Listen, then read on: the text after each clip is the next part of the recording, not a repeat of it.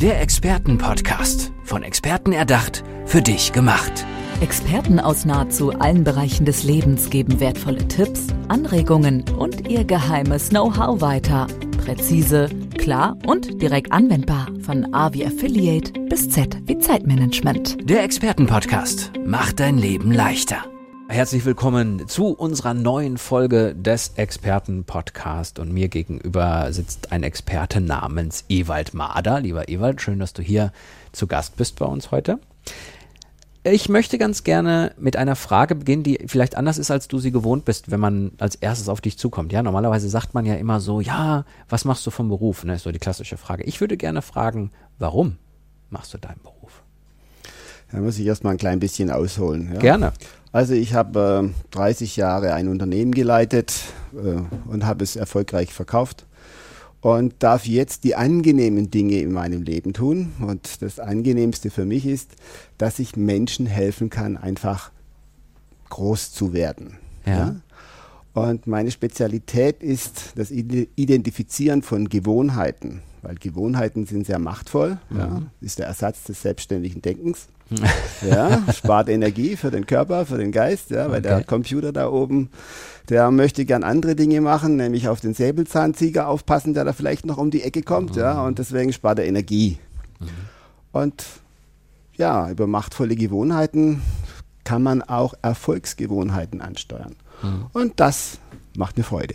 Das hört man beim Reden schon, dass dir das Freude macht. Dankeschön. Sind Gewohnheiten dann grundsätzlich ein Problem? Ja, muss man schon so sagen, oder?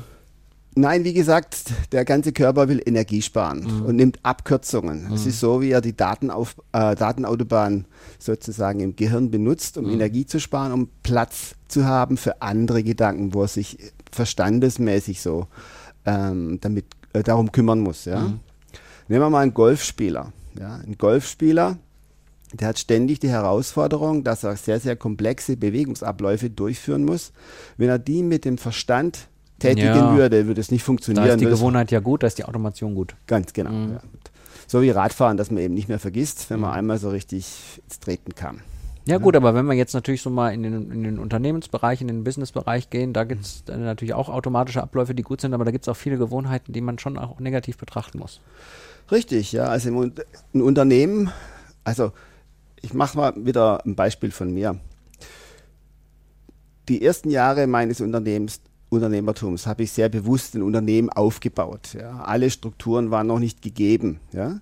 In der letzteren Phase, ja, auf dem Höhepunkt, wenn ich es mal so sagen darf, habe ich nur noch daran gearbeitet, sozusagen, dass die Prozesse automatisch ohne ah. mich laufen. Mhm, ja? Mhm.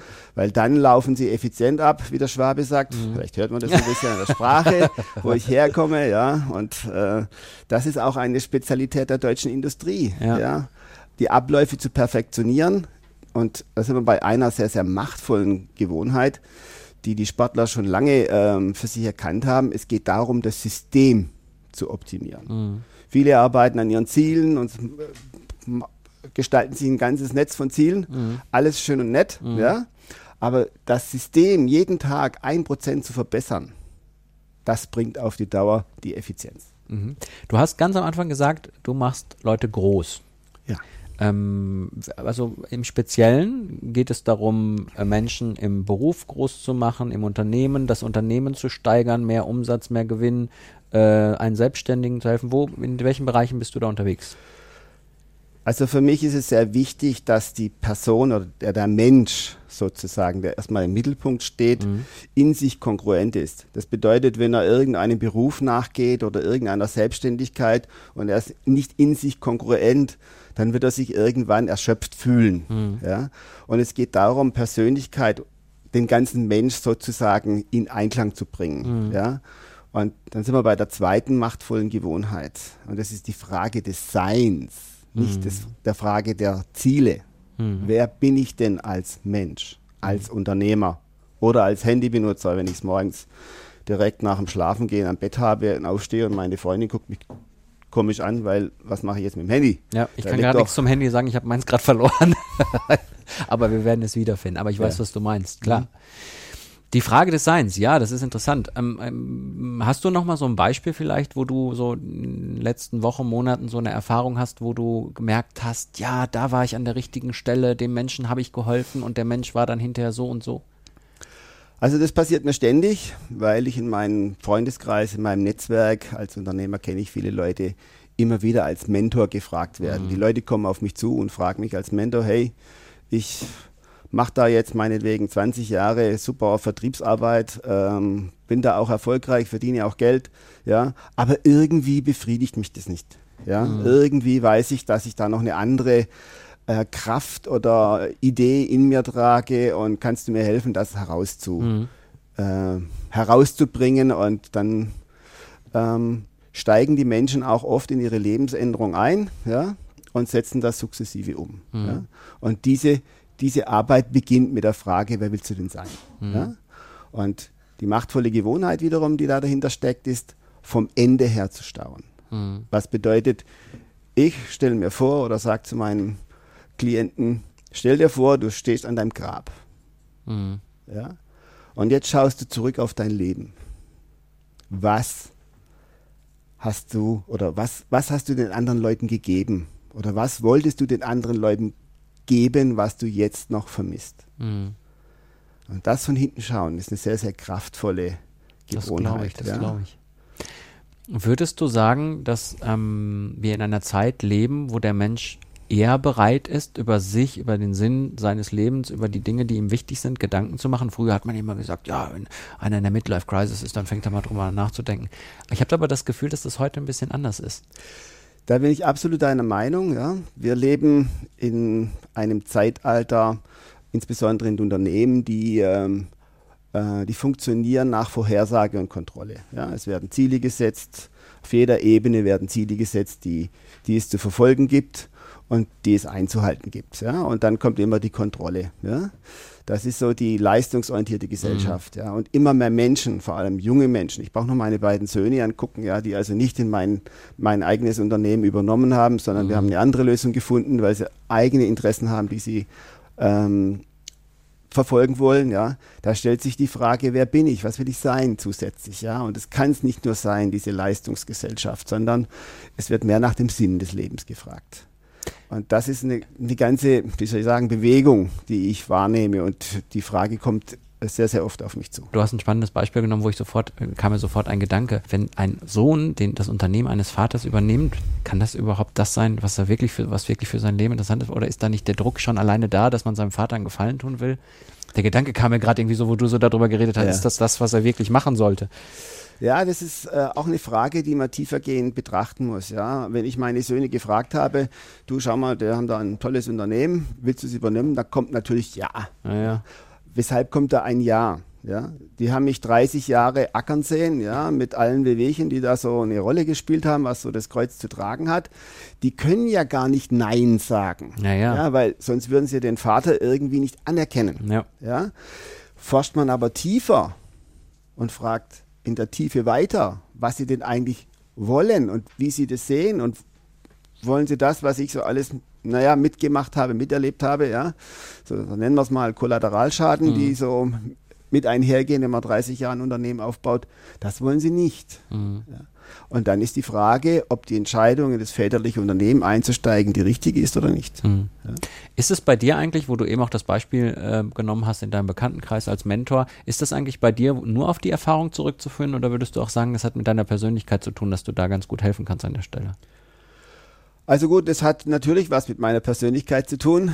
Die ist, wie soll ich sagen, über Jahre gestärkt durch viele Seminare, durch viel Wissen, was ich mir angesammelt habe in den ganz unterschiedlichsten Bereichen, ja, sei es jetzt Business oder Sales, sei es Persönlichkeitsentwicklung ähm, und private Seminare genauso. Mhm. Also ein sehr, sehr breiter Erfahrungsschatz da, ja. Und äh, von daher bin ich als Experte in der Lage sozusagen, relativ schnell auf den Punkt zu kommen und zu erkennen, was ist denn das eigentliche Problem bei meinem Gegenüber. Mhm. Und das, sagen die anderen zu mir, wäre eine besondere Gabe, die ich habe, auf den Punkt zu kommen und genau an diesem Punkt dann anzusetzen und gemeinsam äh, daran zu arbeiten. Ist ja auch im Hinblick auf das, was du besprochen hast, immer ein groß, großes Problem, ne? Also, ähm, dass viele Menschen viele Dinge einfach viel zu kompliziert sehen, obwohl Ja. sie gar nicht kompliziert sind, Ja. oder es eben nicht auf den Punkt bringen können, ne? Also Genau. in solchen Situationen wirst du dann wahrscheinlich häufiger reinkommen und sagen, Leute, eigentlich ist es so einfach, aber ihr macht es nur kompliziert, oder? Ja. Gefällt zwar manchmal nicht so jedem, Nee. wenn man direkt so die Nadel ansetzt und auf den Punkt sticht, aber Ja. ähm, es ist sehr effizient.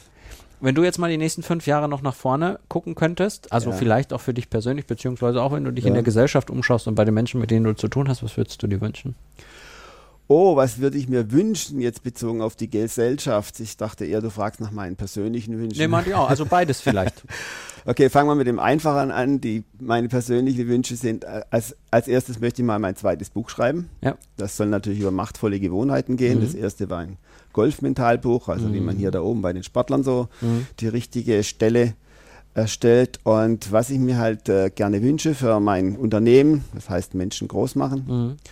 dass ich noch ja, ein paar jungen Sportlern genauso wie ein paar Unternehmern helfen kann, eben genau diese Frage des Seins und den Plan zu entwickeln, einen Lebensplan zu entwickeln. Das wünsche ich mir sehr, dass ich da noch vielen Menschen helfen kann. Das Dann ist ist meine es- Botschaft. Ist es im Grunde ja für die Gesellschaft auch eben diesen Gedanken vielleicht häufiger bei Menschen einzupflanzen, eben zu sagen, mach dir Gedanken über dich selbst so. Mhm. Ich das würde wahrscheinlich dann kongruent zu der, zu der anderen Geschichte passen. Ja, ich denke mal, wenn alle Menschen oder eine ganze Gesellschaft ähm, ihren Platz gefunden hat und das Sein mit dem Notwendigen, Nützlichen und Schönen verknüpft hat, ich denke, dann haben wir insgesamt eine bessere Welt und das Das scheint sehr mir, reizvoll. ja, das gefällt scheint mir auch sehr so gut. zu sein. Zum Schluss unseres Podcasts äh, kannst du praktisch unseren Hörern nochmal äh, kurz sagen, wo sie dich finden, wenn sie das jetzt alles interessant fanden, was du so erzählt hast. Wie kommen die auf dich? Gibt es eine Internetseite etc.? Dankeschön.